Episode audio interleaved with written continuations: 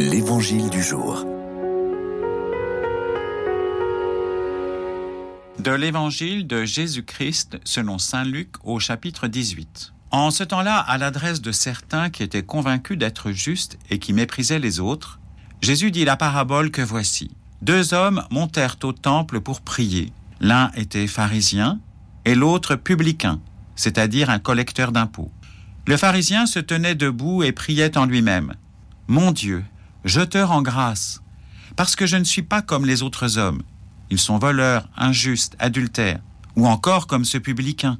Je jeûne deux fois par semaine, et je verse le dixième de tout ce que je gagne.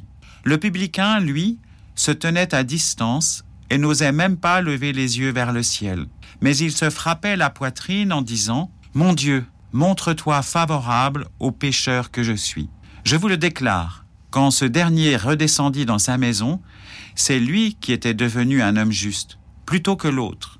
Qui s'élève sera abaissé, qui s'abaisse sera élevé. Cette parabole du pharisien et du publicain, priant dans le temple, est-elle une variante du dicton Quand je me regarde, je me désole, quand je me compare, je me console De fait, le pharisien égrène devant Dieu ses propres vertus en vis-à-vis des turpitudes commises par les autres hommes, dont le publicain qui se tient à ses côtés. Sont passés en revue la prière, je te rends grâce, le jeûne, deux fois par semaine, l'aumône, le dixième de tout ce qu'il gagne. Notre pharisien fait donc un bon carême avant même qu'il soit institué. Il est satisfait de ce que Dieu a fait pour lui, ce qui l'autorise à être content de lui. En revanche, le publicain ne se regarde pas, ni ne se désole.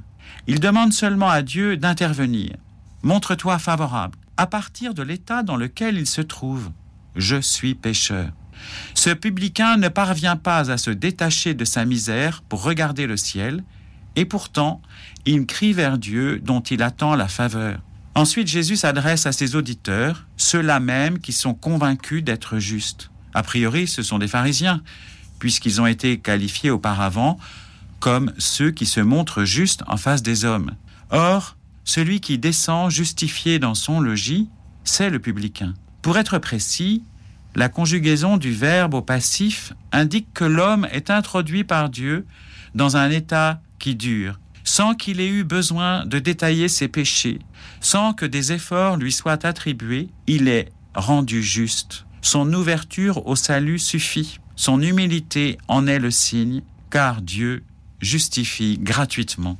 Cela nous permet d'envisager notre carême autrement. Ce n'est pas seulement un temps d'effort, c'est d'abord un temps de grâce pour ouvrir notre cœur à ce que Dieu donne. Comme le dit la liturgie dans la première préface du carême, chaque année, tu accordes à tes fidèles de se préparer aux fêtes pascales dans la joie d'un cœur purifié.